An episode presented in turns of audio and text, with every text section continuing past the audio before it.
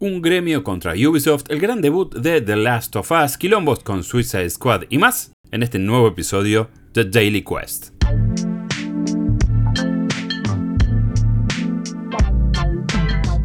Tal? ¿Cómo estás? Te doy la bienvenida a este nuevo episodio de Daily Quest, el podcast diario de noticias de New Game Plus, este medio que fundamos con Guillermo Guilloleos y Mariano Ripirriza, que ya estamos cumpliendo nuestros tres meses y ya tenemos una enorme red de podcast montada con programas como este que estás escuchando, Weekly Quest, Debugging, Cinematic Mode y el recientemente estrenado Spoiler Quest, donde, bueno, eso te lo cuento en un ratito con la noticia de The Last of Us. Pero antes te recuerdo que este podcast, tanto como el resto de los contenidos, llega a tus oídos gracias al apoyo de nuestra comunidad que lo hace a través de plataformas como Cafecito y Coffee. Vas a poder encontrar toda la información en los links de este episodio para enterarte de cómo podés ayudarnos a seguir haciendo este contenido y saber qué beneficios tenés si te suscribís mes a mes.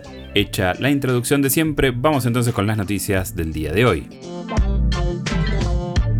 Un sindicato francés apunta a Ubisoft, llamado a la huelga y un aumento de al menos un 10% para los empleados. Ayer te comentaba al pasar sobre una carta que Yves Guillemot, el CEO de Ubisoft, envió a los empleados en la que instaba a darlo todo y ser lo más eficiente posible, estoy citando textual, en el marco de un magro informe provisto a la Junta de Inversores, signado por distintas cancelaciones de juegos no anunciados para aplicar recortes en el presupuesto y el consiguiente impacto negativo en la bolsa donde las acciones cayeron a su valor más bajo desde el año 2015. Guillemot invitó a remangarse y ponerse la camiseta a sus empleados de una manera aparentemente cordial, pero obvio, las palabras tienen peso tal como señala el sindicato francés informático conocido como Solidaires Informatique. En una carta publicada el día de ayer invitaron a los empleados de Ubisoft París a mantenerse en una huelga de entre las 2 y las 6 de la tarde el próximo viernes, 27 de enero, además de solicitar un aumento inmediato de un 10% y la implementación de un régimen laboral de 4 días a la semana. No solo indicaron que las palabras de Guillemot rápidamente pueden transformarse en horas extras, presión, agotamiento y problemas de administración, cosa que es totalmente cierta, sino que también agregaron en la carta lo siguiente, y cito, de acuerdo a Guillemot, la pelota está en nuestra cancha para resolver estos asuntos, pero el dinero siempre se queda en sus bolsillos. También dijo que el futuro es preocupante para la compañía, por eso nos preguntamos si el pedido de ser cuidadosos y estratégicos con nuestros gastos es irónico considerando el enorme gasto editorial que la compañía ha hecho en los últimos años.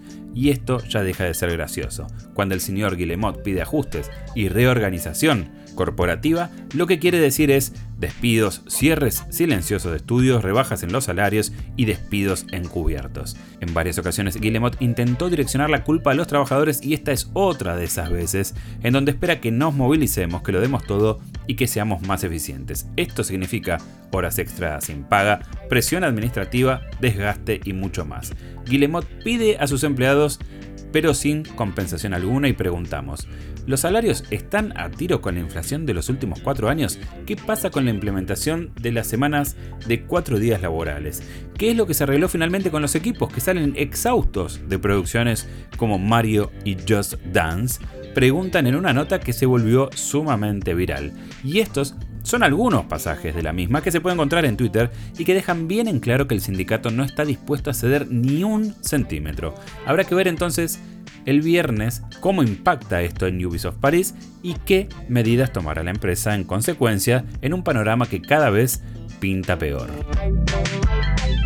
The Last of Us en HBO es un éxito rotundo. Lo que para muchos es la mejor adaptación jamás realizada de un videojuego a la pantalla de televisión sigue rompiendo todo tipo de récords. The Last of Us es la nueva gran producción y por qué no la gran apuesta por parte de HBO que conjuga un elenco talentoso encabezado por Pedro Pascal como Joel y Bella Ramsey como Ellie, pero que también tiene a Nick Offerman, Gabriel Luna, Ashley Johnson y muchos más bajo la dirección de Craig Massin, famoso por haber hecho Chernobyl, y una fuerte presencia de Neil Druckmann, director del juego que también se dará el lujo de dirigir uno de los episodios y que además estuvo muy involucrado en la producción de esta serie. Pero la noticia tiene que ver con el éxito que tuvo esta primera emisión en términos de audiencia. Solo en los Estados Unidos hubo 4.7 millones de espectadores, según el reporte de la publicación conocida como Variety, que recoge datos de Warner Bros. Discovery y de una medidora de ratings llamada Nielsen. Esto pone a la serie en un dignísimo segundo puesto en el histórico de HBO, solo superado por Game of Thrones House of the Dragons. En este sentido también vale la pena remarcar que es la premier más popular, junto obviamente a House of the Dragons, en los últimos 13 años para la cadena. Estamos encantados de ver a los fans de la serie y del juego experimentar con esta historia tan icónica de una forma totalmente nueva y extendemos la gratitud hacia ellos al ayudarnos a que se convierta en el éxito que es, dijo el CEO de HBO y HBO Max, Casey Blois.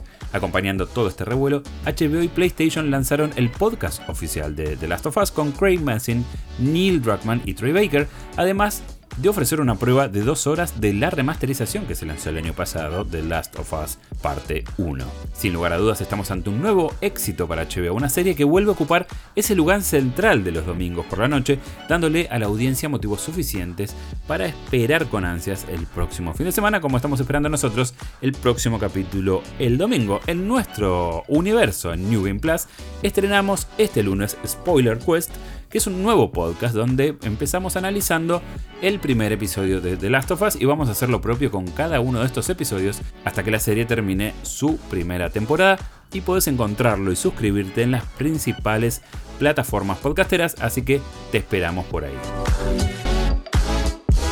Suicide Squad Kill the Justice League en el ojo de la tormenta.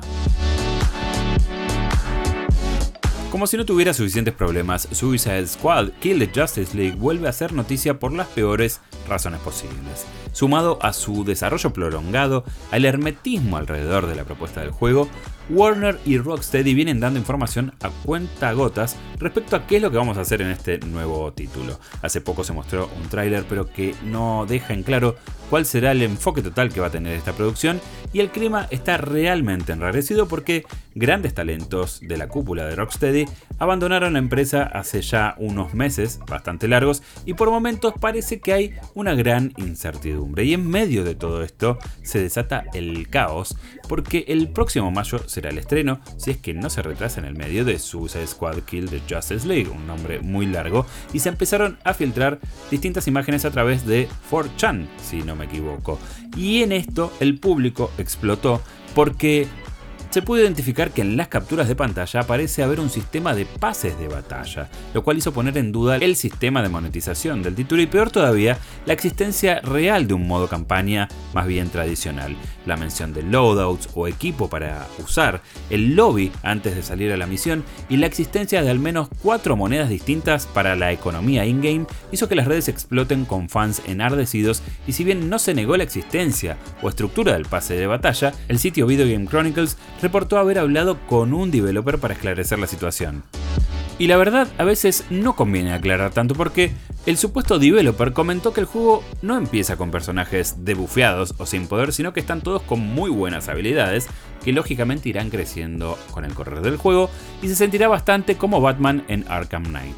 También comentó que las monedas tienen que ver con cada uno de estos personajes y será la forma en la que se irá abriendo el árbol de habilidades de cada uno de ellos. Y el pase de batalla aparentemente será dedicado exclusivamente a ítems cosméticos. ¿Esto es suficiente como para preocuparnos por el futuro de este título? La verdad que es difícil saberlo, pero en lo personal estos pequeños detalles constituyen un título que cada vez se lo siente menos excitante de cara al futuro y que con la mejor de las suertes podremos probar en el mes de mayo.